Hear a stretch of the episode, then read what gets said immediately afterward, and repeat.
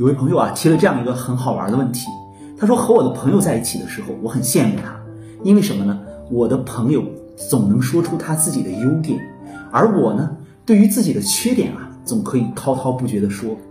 他让我帮他分析一下，这是一种怎样的心态呢？其实一带着分析啊，我们就把这个问题看成是问题了。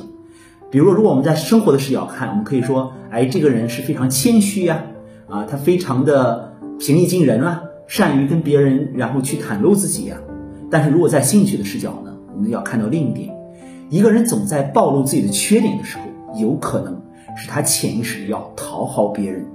比如说，我和你在一起，如果光说我的好，甚至呢会有点吹嘘的状态的话，我会担心你会不会反感。但是我一说我的缺点是什么？而且我说的很详细的时候呢，这个时候呢，你的感觉是什么呢？你觉得，哎，这个人啊，相处起来很容易。比如说他有这样那样的缺点，哎，可能有一方面我也有，这样就更亲近了。所以，当你过分的在别人面前暴露自己的问题或者缺点的时候，有可能是你的潜意识里在讨好别人。